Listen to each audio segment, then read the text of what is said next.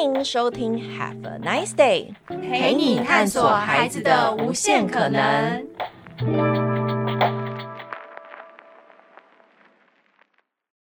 本集节目是 Coco 老师的心理聊天室时间。Hello，欢迎收听 Have a Nice Day 聊亲子，到了心理聊天室的时间，这一集记。这一集以及这几季的节目呢，是由 Nice 跟同伴咨商所一起合作的。而今天我们要聊聊的主题，主要会跟伴侣、跟夫妻，还有到底在亲密关系里面怎么样经营很棒的关系。我是 Coco 老师，那这一期已经陪伴大家非常长的时间了。那每一次要谈到伴侣或者是父母之间的关系，我在录音的时候，其实我都会有点紧张，因为都很怕讲出自己的故事，然后等下再被破个两期。但重要的是，今天我们的题目非常有趣，就是当我们要来谈爱这件事情的时候，到底爱是被爱的爱，还是障碍的爱？是爱还是爱？这我觉得这是一个很值得大家思考的事情。有时候你有没有那种感受，就是你很爱他，但是你也很讨厌他？好，你爱到就是你知道他很爱你，但是你同步你也真的是很讨厌这个人，好，不知道该怎么办。所以今天我们要来聊聊的是在于伴侣之间，在于父母之间的关系到底要怎么样经营。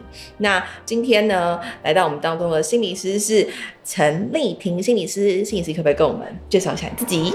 大家好，我是丽婷心理师，今天很荣幸可以来参加 Coco 老师的节目。那其实呢，在我很多的工作里面呢、啊，其实不管是伴侣。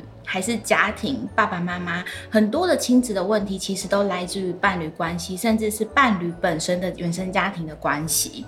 所以呢，我们都在渴求爱，可是常常不小心就啊。变成障碍的爱，所以今天我们很开心有这个机会可以跟大家谈谈这个部分。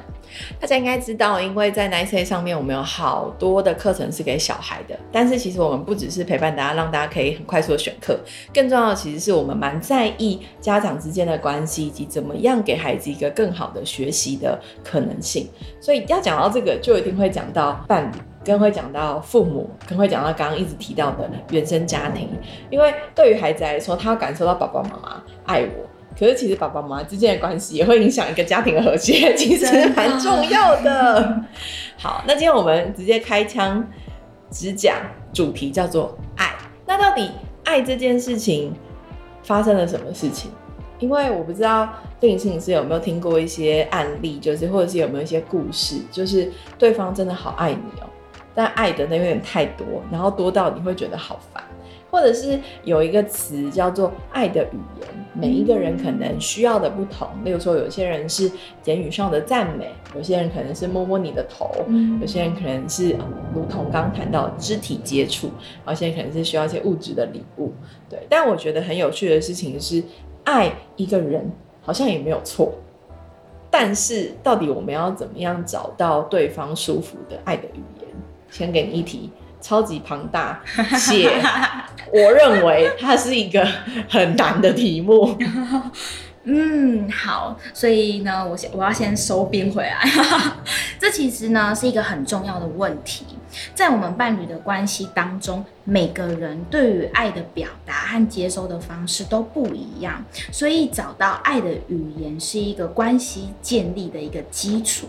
那这个基础上，可能就有赖于我们要有一个良好的沟通和理解对方的一个呃状态。那首先呢、我会很鼓励，就是伴侣关系中的双方可以坦诚。这个坦诚呢，是指说，我能够打开心，用一个好奇心，而不是一个假设的一个状态去探索对方的需求和期望。比如说，什么叫做开放性的探索？比如说，我可能会问说：“哎，你今天心情怎么样？”而不是看到你的脸就说：“哎，你今天好像在生气哦。”哦，把问题变问号。对，然后这个问号试图的变成是开放性的，而不是 yes 跟 no 的这个问句的形式。那有可能呢，我们在聊天的过程里啊，我们可以不断的尝试去问对方说：“哎，你喜欢怎么样被爱？”比如说，有的人可能拿到礼物的时候，会瞬间感觉到哦，so sweet。可是有的人他可能比较喜欢的是言语、心灵上的交流，所以常常这些言语的沟通，然后跟彼此的这一些呃厘清、确认，其实是能够帮助我们理解，还有找到彼此的需要，以及重要的事情是，我们要一起建构爱。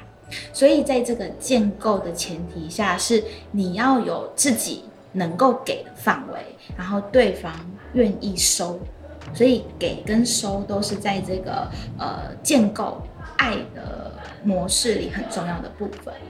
刚刚讲到一个很重要的重点是关于建构爱，所以建构爱这件事情会是很像是一个积木嘛，就是它 它有没有拼好？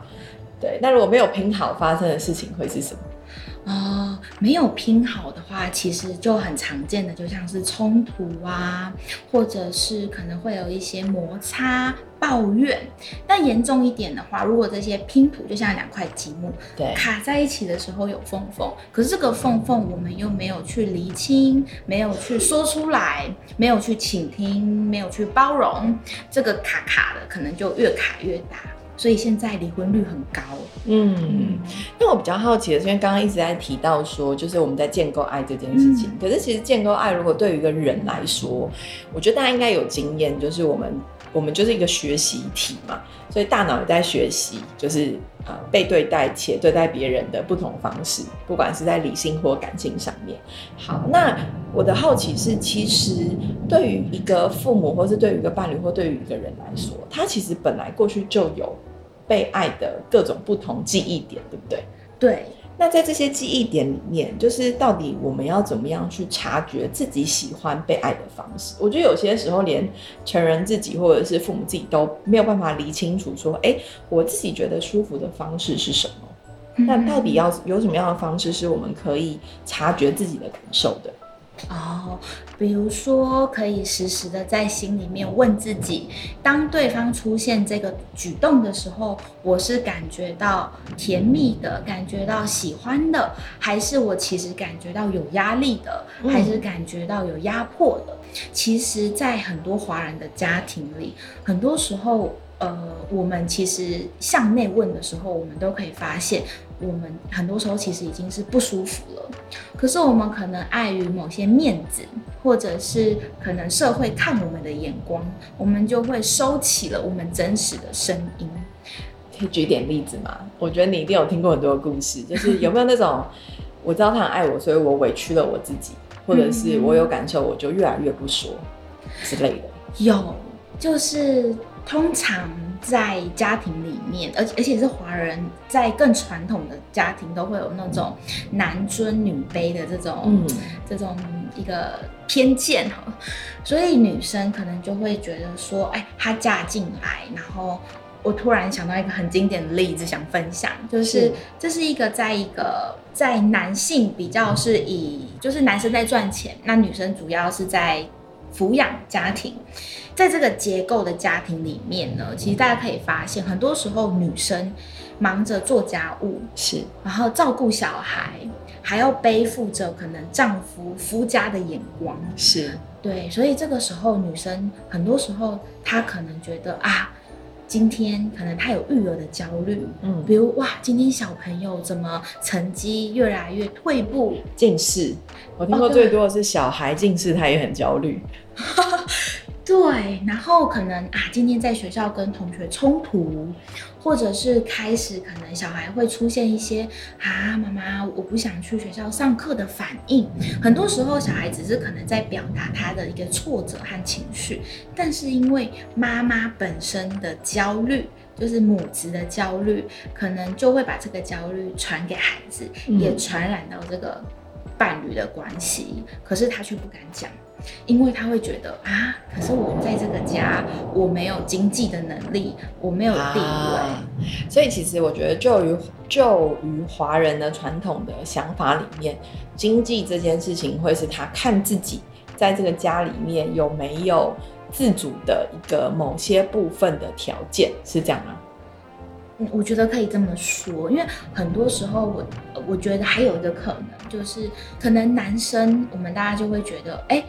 没关系啦，反正你能够再去，你事业发达。这就是一个好男人的象征。嗯，可是对于女生会觉得说，哇，你离婚呢？啊，这样子好吗？啊，你这样子年纪越大，然后你还带球，就是你还带孩子，有孩子你还离婚，你的青春可能就有一个污点。所以这种种的文化的一个刻板印象，就会导致女生在婚姻关系里受委屈，或者是有一些真实的情感，她。可能不见得感受出来，所以总而言之，其实从刚刚里面我们的讨论里，你会发现说，女生在于定义自己或者是在家里面的角色的时候，她其实就本身在这个关系里面就有一种自己好像比较后退一步的状况。对，嗯，那我觉得很有趣，就是当呃另外一半好了，如果他是一个较强势的另外一半，或者是他可能经济另外一方比较。主要在主控经济的这个部分的时候，其实很有趣哦。就是我观察过，就是对方可能对你真的很糟，或者是他很爱你，但他就会告诉你说：“我爱你，所以你必须要帮我做什么什么什么。”或者是他们的爱好像看起来很调和，但其实你从细节来看，你就会发现，哎，好像是 A 一直在配合 B。嗯，好。那可是，在这样的状况下，他其实也已经很不舒服了。那像刚刚的故事里面，其实这些都没有错。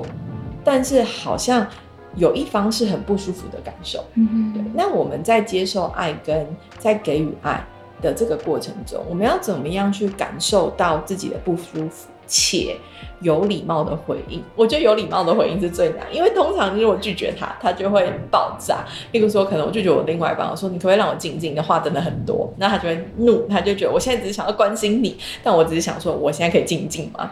所以其实有很多的是价值观上面或者是期待值不同的状况。那如果是这样子的话，我们到底要怎么样有礼貌的回应？这一题其实也是大家很普遍会遇到。同时又很敏感的问题，嗯，在我的这个所工作的一些伴侣关系里面啊，的确很长的时候，可能是我们已经觉察到这个对方对待我们的方式已经是不舒服了。这时候呢，我们也想要去表达和沟通，可是我们往往就会觉得担心，或者是害怕，害怕。通常会担心害怕什么？啊、哦，比如说害怕可能对方生气，或者是比自己更高涨的情绪来压我们，就我们害怕对方对我们有更强烈的情绪反应，所以我们不敢表达，是因为某些部分可能我们害怕对方有一个更高的情绪会让我更不舒服。对，因为华人好像对于负面的情绪都不是有一个比较 open 或者是比较客观的一个一个心态，嗯，所以我们可能就会觉得，哦，冲突里要伴随着生气，要伴随着呃这个轰轰烈烈攻击，我们就会退缩。所以在这个状态下，我们可能会害怕对方用他更强大的情绪来回应我们，嗯，或者是。我们可能会害怕这个冲突会导致关系的裂痕，嗯，所以我们害怕冲突，因为我们害怕关系朝向另外一个方向，是，所以因为害怕，所以他不敢讲出来，是，OK，好，请继续。嗯，但是大家知道吗？其实冲突有分两种。一种叫做有建设性的，一种叫做破坏性的。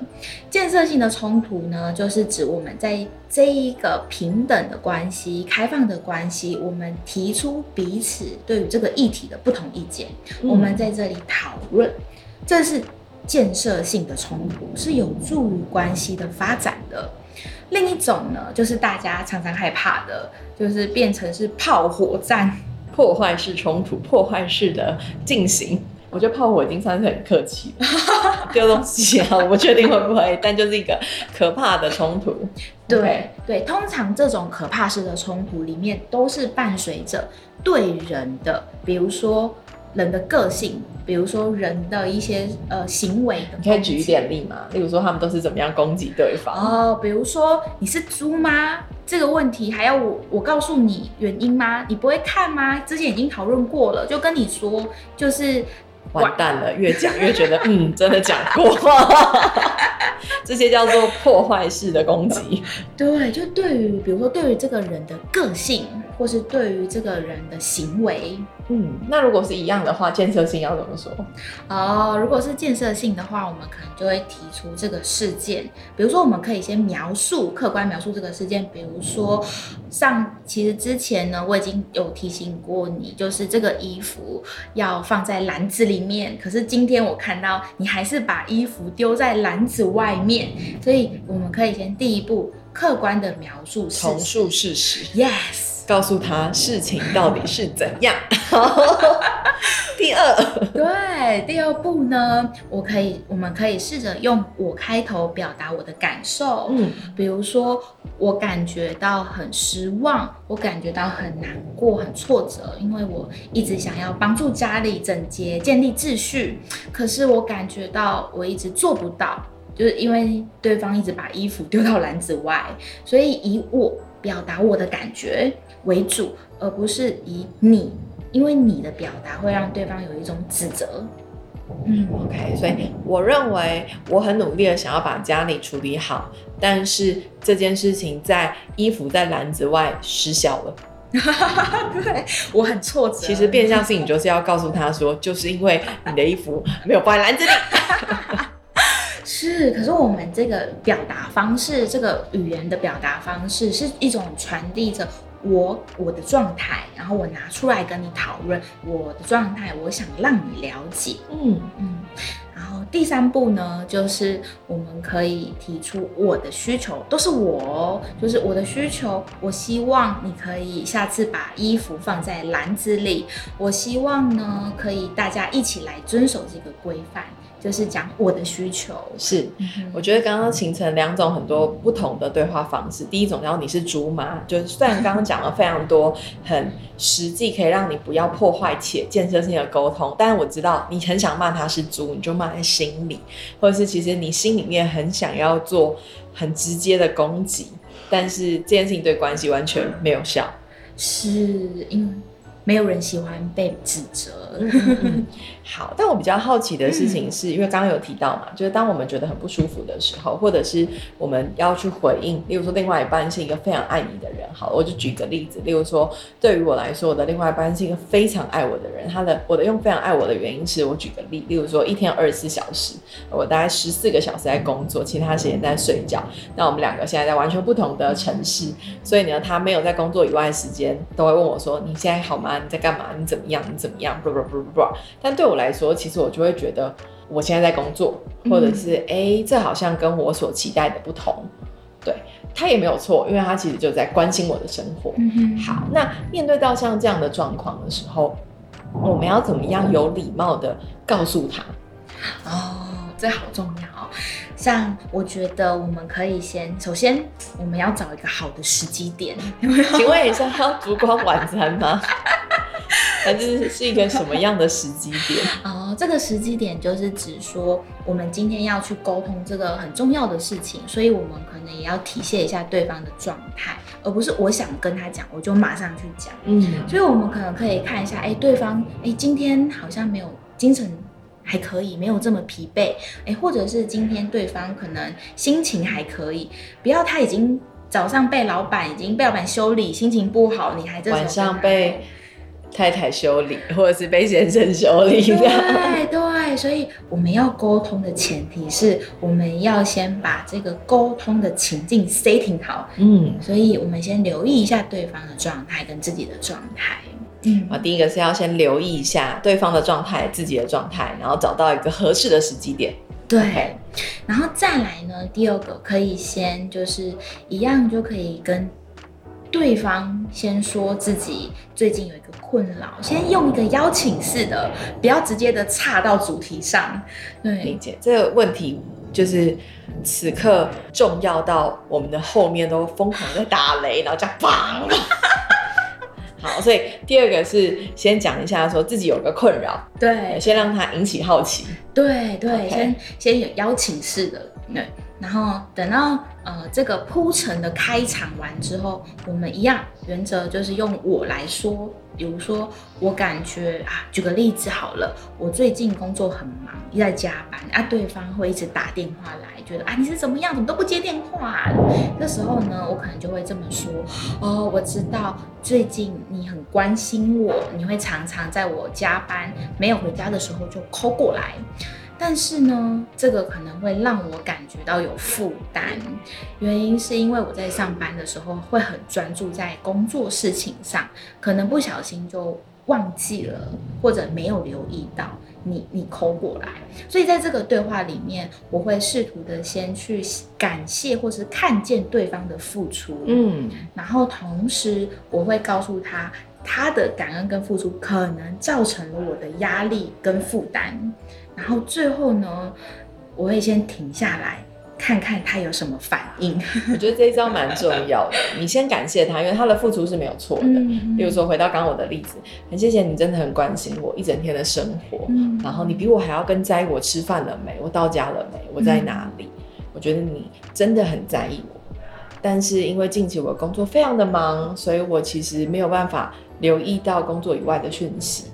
是这样吗？对，很棒，现学现卖。好，所以讲完了这个之后，听一下他的反应。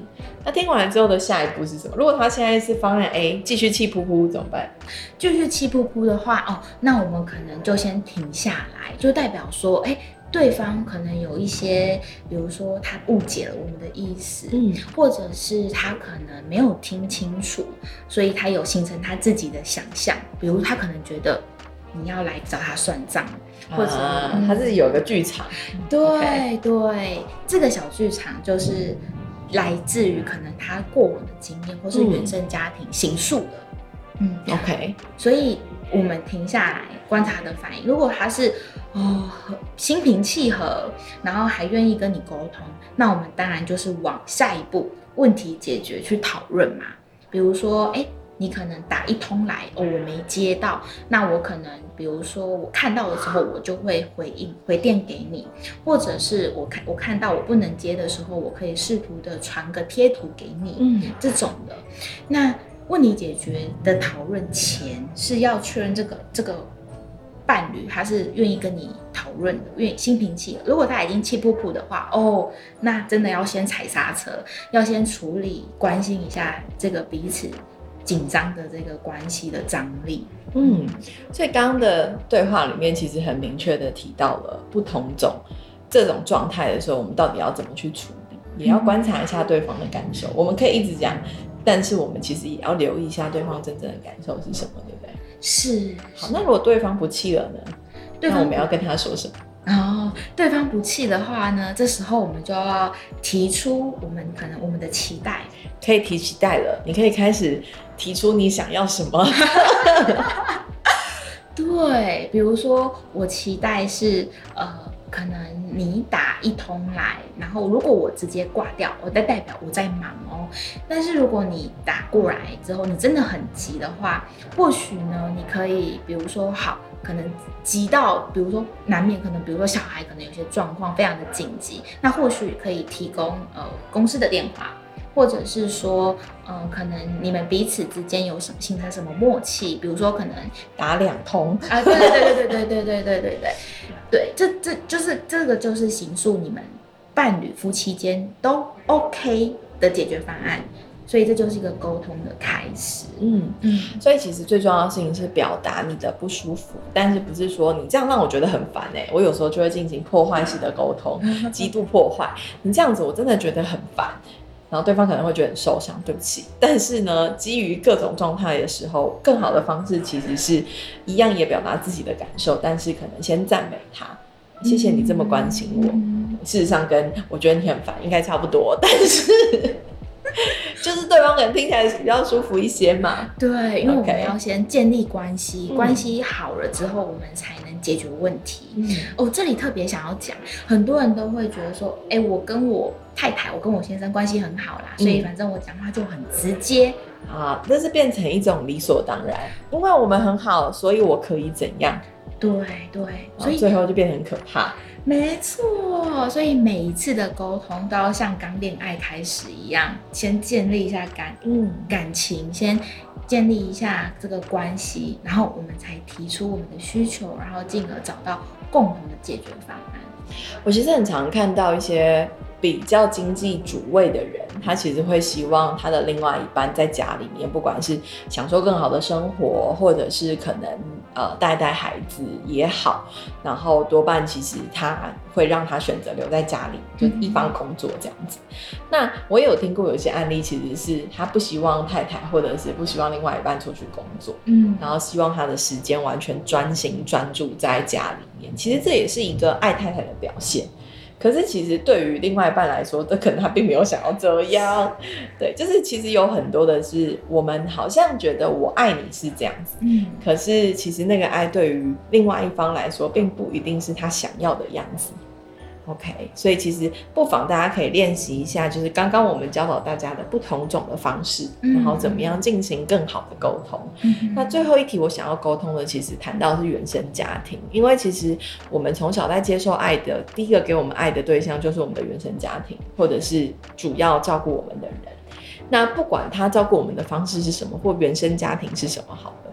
那我们自己可能都会发现说，在于关系里面，我们面对于爱，其实是并不一定每一个人都是可以全然接受的。嗯、例如说，有些人爱一个人就要百分之百爱一百分，但有些人可能他觉得我爱二十就好，因为你爱我一百，我会觉得很可怕。嗯、那这也会跟，例如说从小到底他的父母或者是主要照顾者是怎么样对待跟爱他的。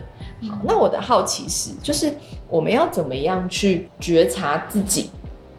在于面对爱的时候的反应啊，我觉得这个蛮挑战的，嗯、因为例如说，像如果对于我个人，我就会觉得我是一个头脑知道你爱我，但我心里不知道你爱我的人。嗯、你会说怎么会这样？什么意思？我心里知道我爱一个人的时候，就是我必须要付诸行动的时候。嗯、所以我爱一群孩子，所以我对于一群孩子做出我认为。照顾也好，或者是 take care 的行为也好，我认为这是我感受到爱的方式。嗯、可是可能对方很爱我的时候，我头脑知道你很爱我，但是我心里就会觉得，嗯，我感受不到。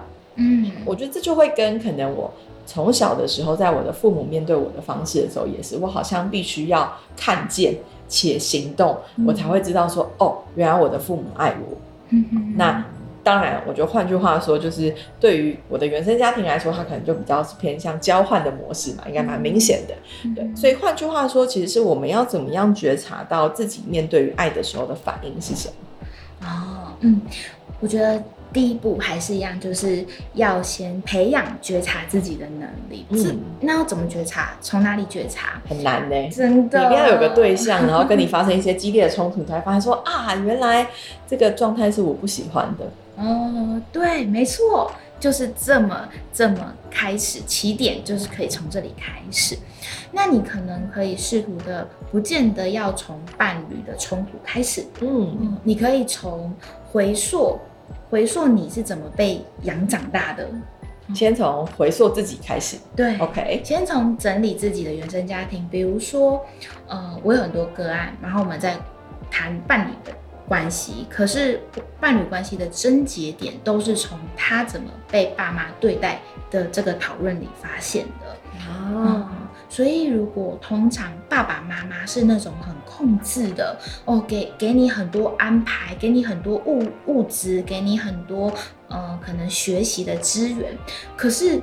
这个时候没有给你心灵的满足，比如停下来关心你开不开心啊，或者是你喜不喜欢，这种小孩长大之后也会变成是一个想要塞满小孩，排好多 schedule 课程，所以就是这样子，把你每天都排满。对，所以你可能第一个，你可以从你观察你跟你伴侣的互动方式，或者是你观察你跟你孩子的互动方式。嗯对比你怎么被爸爸妈妈养大的方式，哎，其实你这时候可能就会发现有很有一些重复发生的模式，比如说控制议题就很常会一直 repeat 的出现，或比如说情绪化的沟通，嗯，我不满我就冷战，嗯，我就生气，我不表达。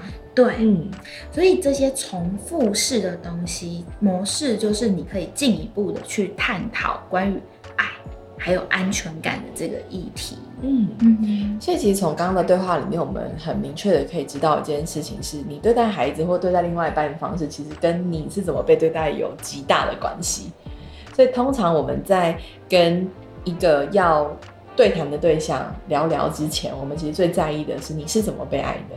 跟你是怎么被被关怀且养大的方法？是 是，哎、欸，其实这样大家在听的父母他自己其实可以做一件事情，就是先整理一下自己从小是怎么样被爱的，对吗？是是，这时候我就突然想到一句，想跟大家分享，不知道大家有没有听过，就是呃，你没有得到过的东西，你给不出来哦。但我们通常都想要我没有的东西。对，哎，柯柯老师讲到一个好重要的点，伴侣关系里为什么会这么难？原因是因为我们有好多的投射。那这个就回到，比如说我在我伴，我在我原生家庭里得不到的，比如肯定，被爸爸妈妈肯定，或者是被支持。我就会倾向于在伴侣关系里要求那个对方要给我，要给我无限的包容，要给我呃可以任性的权利。所以很多时候，当我们的要求过度了，或者是当我们忍让，一直一味的一直在忍让，或者一味的一直在要，这种很过度、很僵化的一个状态，可能都是来自于你原生家庭里的受伤。啊，所以其实我们应该要先整理一下自己在原生家庭里面的状态。嗯，所以刚刚其实给大家一些实际的状况是跟一些方法，不管是沟通的方法，或者是面对于关系里面，我要怎么先醒察跟觉察我自己的感受。所以回到今天的主题，就是你的爱是爱吗？其实谈伴侣经营最挑战的是了解自己。真的是是，很多人其实在进入关系的时候，根本都搞不清楚自己是谁，自己需要什么，自己在伴侣关系里是一个什么样的样子。嗯，所以这些对自己的不清楚，就会连带的产生伴侣关系里的混乱。嗯。这些混乱就会造成我们刚刚讲的各种破坏，所以最关键的事情是我们要怎么样去理解自己，跟能够有，不管是你能自己理解你自己，当然是最好，但我相较觉得是很困难的。所以其实不管是心理师或咨商师去协助大家去梳理自己的脉络，其实是很重要的。是是，如果。哎，这个好重要。如果你可能自己一个人想不懂了，为什么他总是要对我这么的冷漠，或者是他总是对我没耐心？你想不到答案了，这时候呢，呃，不要太气馁，也不要太自责，嗯、可以试图的寻求你身边的人、信任的人聊一聊啊，跟他经验交流、分享分享、抒发情绪。如果呢，跟信任的人聊一聊还是没解的话，那么其实专业的心理师也是一个好的选择。是的，好的。今天我们其实谈了很多关于在爱这件事情，因为爱一个人有时候真的很烦。你很爱他，但是你也很恨他。我觉得这很像是一个双面刃。但怎么样在关系里面能够建立彼此的爱的语言，你去理解你自己，也理解你的另外一半到底喜欢什么。然后，其实，在网络上你可以打“爱之语”，其实是有测验的。然后大家可以很快速的就可以知道说，到底我比较喜欢的被爱的方式是什么，而你的另外一半喜欢被爱的方式是什么。如果你们已经木已成舟且结婚很多年了，怎么办？没有关系。而且我发现“爱之语”的测验其实是会转换的，它并不是好像哦，我现在喜欢，比如说我年轻的时候喜欢别人送我礼物，但可能年纪大一点的时候，我其实喜欢是精致的陪伴。所以其实不要觉得好像，哎，我以前测过啦，哎，我好像都知道啊。但其实你可能不一定知道，因为你也在改变当中。所以呢，需要彼此之间很长的做沟通，让伴侣的关系可以更进步。但今天其实也提到了，就是如果你很需要求救跟帮助的时候，其实咨商所跟心理师都是大家很好的帮手。嗯，现代人踏进咨商所的比例，其实跟过去相较来比，已经落差蛮大的。也就是说，大家越来越敞开且愿意寻求协助的这个角色越来越多了。嗯，所以接下来呢，大家不管是你或你的小孩，那你需要各样的资讯，基本上在 Nice 端都能够协助大家。今天跟大家讨论爱。那接下来的一集呢，一样会跟你讨论到底孩子发生了些什么事情。所以今天的节目到这里，有任何的资讯，你上 Nice 上面都可以找得到。同伴咨商所所有好玩的课程上面也通通都找得到。今天很谢谢丽婷心理师跟我们分享。那今天这集节目就到这边，我们要跟你说拜拜喽，拜拜。